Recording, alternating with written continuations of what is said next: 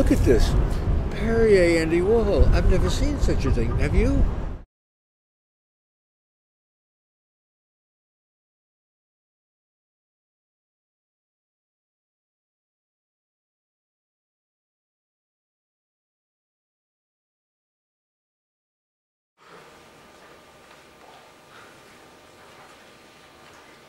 This is also an excerpt from uh, a long memoir piece that's called The Death of William Burroughs. William died on August 2nd, 19, August 2nd, 1997, Saturday at 6.30 in the afternoon from complications from a massive heart attack he had had the day before. He was 83 years old. I was with William Burroughs when he died, and it was one of the best times I ever had with him. Don't touch the body, I said to James Grauerholz, William's secretary and manager, right after William stopped breathing. Let his consciousness rest inside his body for as long as it can. Dying is a long, complicated process. After the breathing stops, the subtle winds keep moving through the channels for many hours. The hospital left William untouched for over six hours until one Sunday morning when the funeral home came to fetch his body. William's consciousness left his body when they moved.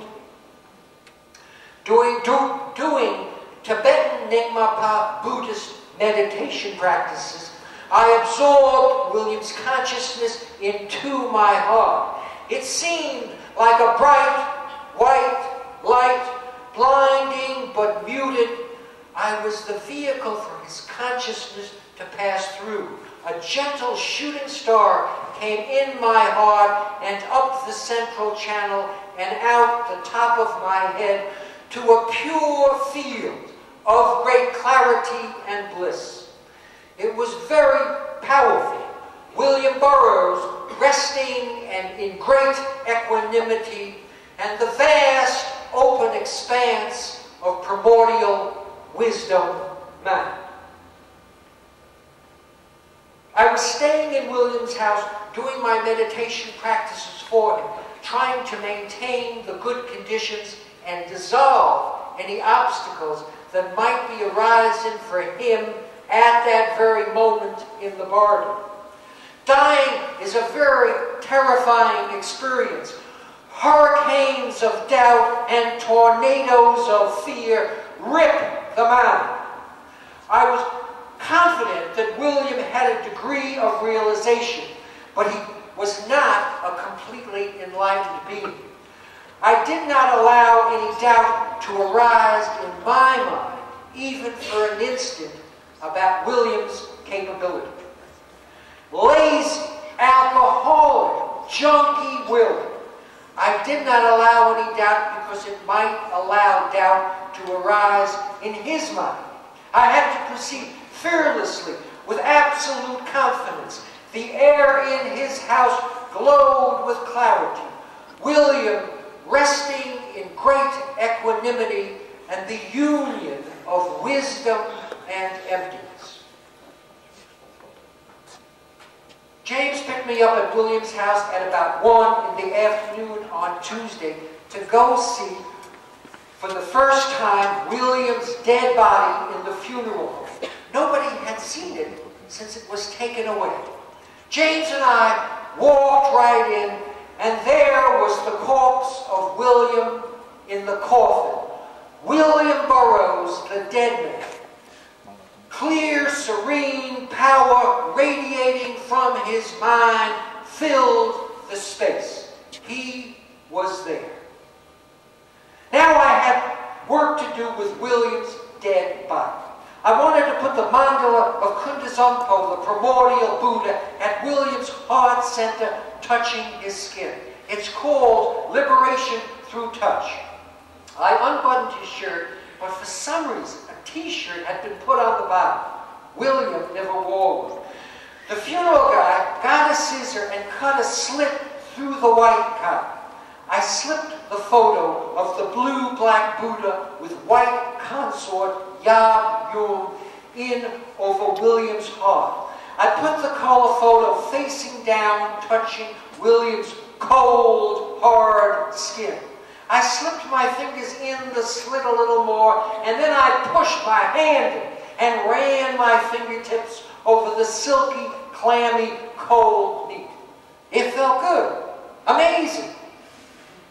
After going over some more details with the funeral home director, James left me to do meditation practice for endless hours and in the days that followed, alone with William's consciousness. Now I really had to do it for him. What was it? It was the spring of 1997 I performed in Cartier.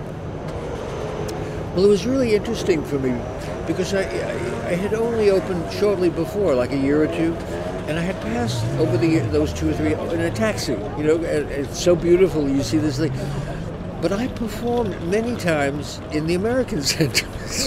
So it always seemed bizarre to me when I passed in the taxi that it was gone, and this beautiful building was there. And so when I performed, it was really curious because there's an old line in one of my poems that the, the line is, "Space forgets you." and space certainly forgot the Americans, the American Center, and uh, so it was. It was a when, when I performed that night. You know, the setup there was I was on the stage in front of those windows and I had a little runway even, and all this glass, and it was very much on my mind. You know, I performed many times in the American Center with the Polyphonix Festival, and so it had this, uh, you know, American Center was enormously important. So many things happened there from the early 20th century through uh, through when it was ripped out. The Polyphonix, and I performed with William Burroughs so many times. That theater was one of the great, one of the seminal places in Paris, and suddenly it's gone. And I, I, just, uh, during my performance on occasion, I would think of it. You know, in the same space, this thing is happening. And what's interesting, the American Center was lost by mistake. I mean, Henry, built, Henry Pillsbury made a gigantic mistake, thinking he was doing good. It was not out of bad intention. To, to sell it for money, to think he was going to make something better, and it all collapses. And so all of that was going on in my mind. Uh, And then I'm there, and, I, and the, I really loved performing there. And then I performed again a few years later. So I have this real, really loving affection for that space. Space forgets you, but inside that space, space is. Uh... This is another new poem, and it's called uh, Demons in the Details. And it's dedicated to William Burroughs, And Brion Gysin. Once upon a time, these friends loved each other very much. And they made a vow to stay together until they all attained enlightenment. And lifetime after lifetime, and endless rebirths and doing practice, they all realized the empty nature of mind. And they were so happy and overjoyed, they started dancing and dancing and danced and danced. They were so overjoyed and happy in the shocked recognition of emptiness and compassion. They kept on dancing and dancing, and they danced away all their flesh and skin until there was nothing left but their bones. Dancing, skeletons, dancing skeletons, smooth skulls and speeding fingers squinting holes and smiling teeth, spinning and sparkling spinal cords, singing jaws and singing jaws and shouting ribs, squirming pelvises, shivering bones and shaking bones. I want to jump into your heart. I'm going to come in your heart from here. When it gets too hot for comfort, and you can't get ice cream cones. It ain't no sin to take off your skin and dance around in your bones. It ain't no sin to take off your skin and dance around in your bones. You generated enough compassion to fill the world, and now, resting in great equanimity, you have accomplished the great clarity and great bliss and vast empty expanse of primordial wisdom mind. But our friends were not totally, not completely enlightened beings. And sometimes 100,000 years in one of the fabulous God worlds and highest heavens is one year or a couple of years here in ours. So much for that. Now, at this moment, your consciousnesses each are terrorized. They have cut off your head and are shitting down your throat. The worst is at this moment happening. The very worst is happening now. Life goes on.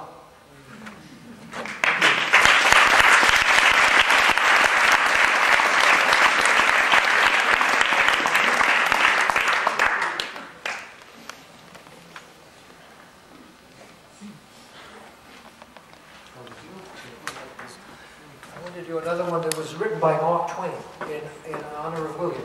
It's by Mark Twain from his book called uh, Life on the Mississippi, from a story that's called Keelboat Talk in Manners. And it's the words of a guy called Big Bob, who's doing a boasting speech to the other guys on the keelboat as they float down the Mississippi River at night, completely drunk and stoned. Whoop!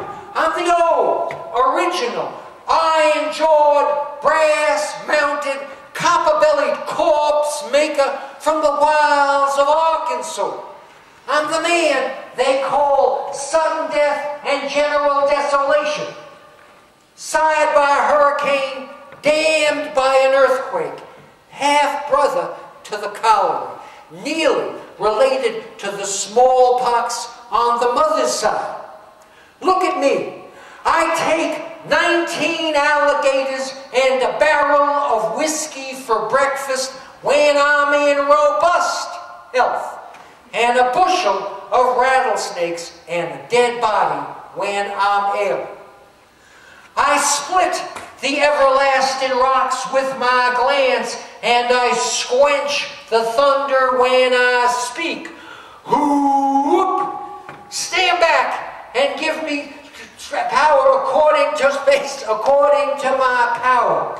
Blood's my natural drink, and the wails of the dying is music to my ear.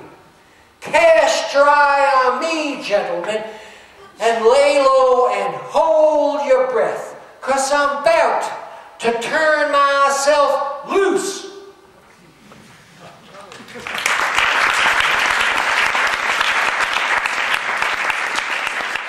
I was just beginning to perform the memoir pieces. You know, I'm a poet, so I, I perform my poems, but I had, I had been working on memoirs for years. So things like the Jack Kerouac piece I had just written and just performed for the first. It was, it, it was also in one of those evenings I was doing something for the first time. I didn't exactly know it is because when you read prose, you have to sort of transform it. it be, actually, it is it's a prose poem in my case, but still it's prose. It, it flows differently, and you have to you have to sort of uh, bring the music of the prose words out, the same as poetic words, poet, poetry. So it, it was uh, intense for me to get it right. so it took me a few years to figure out how to. I memorized the prose pieces the same as I memorized the poems. And, and what that is is that uh, words being about words, phrases have musical qualities in poems. And that's what you're remembering when you memorize something. You're memorizing the sound, not the content. so, so it's, it's like a song of poems. And so uh, uh, it's really curious when you perform because when you're when you're performing, it doesn't come from the front brain. it comes from some other place. It just comes out the way you sing a song. You don't think about a song when you sing it. Some stupid song, you just sing it. Well, when you make your poem down to the level of a stupid song where it just comes out, and then you can bring back the content and the sound and, and the music and the quality of it, but it comes so much. so that's what I did with the prose pieces. Now that's the interesting thing about performing is when you use breath in the throat and the upper lungs and, and uh, the middle body thing and down below because the heat comes from your your lower center, like almost your pelvis. That's where the energy is coming from. So that energy going up and down throws your body around. When, when I'm moving like this or whatever I'm doing, it's nothing intentional. The, the sound of the words are propelling this motion and the breath. So it's really curious that it's mindless. I don't think I never rehearse the body, and I, I never think about it when I'm performing. It's just that if I go like that, it's just a, a bit of energy is push is bouncing inside me. But this is all. I have no idea what I'm doing because if I was a singer or a performer or an actor or any of those things, one would know what's happening. I don't. and I'm too old to find out. And this last poem is called uh, Berlin et Chernobyl. William Burroughs et moi étions à Berlin la semaine après Tchernobyl. Sans cesse, on se fait prendre dans les pluies tièdes de printemps.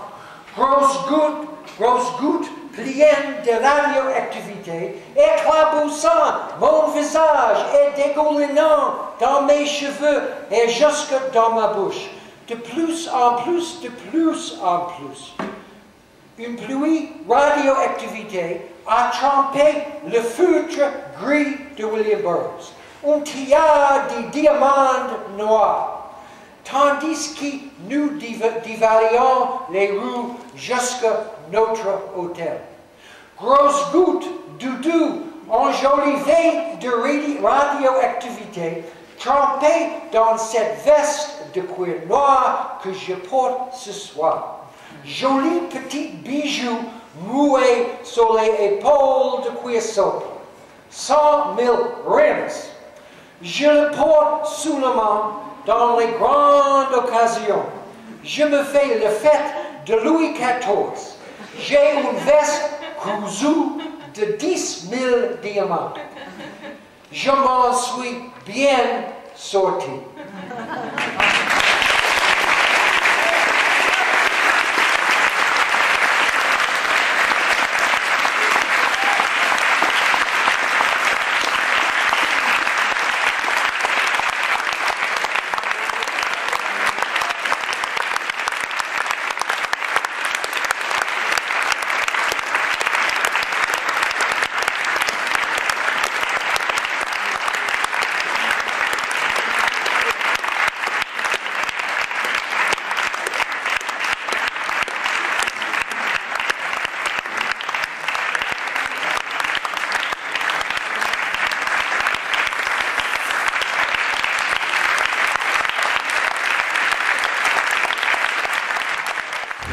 Good. See, Bob?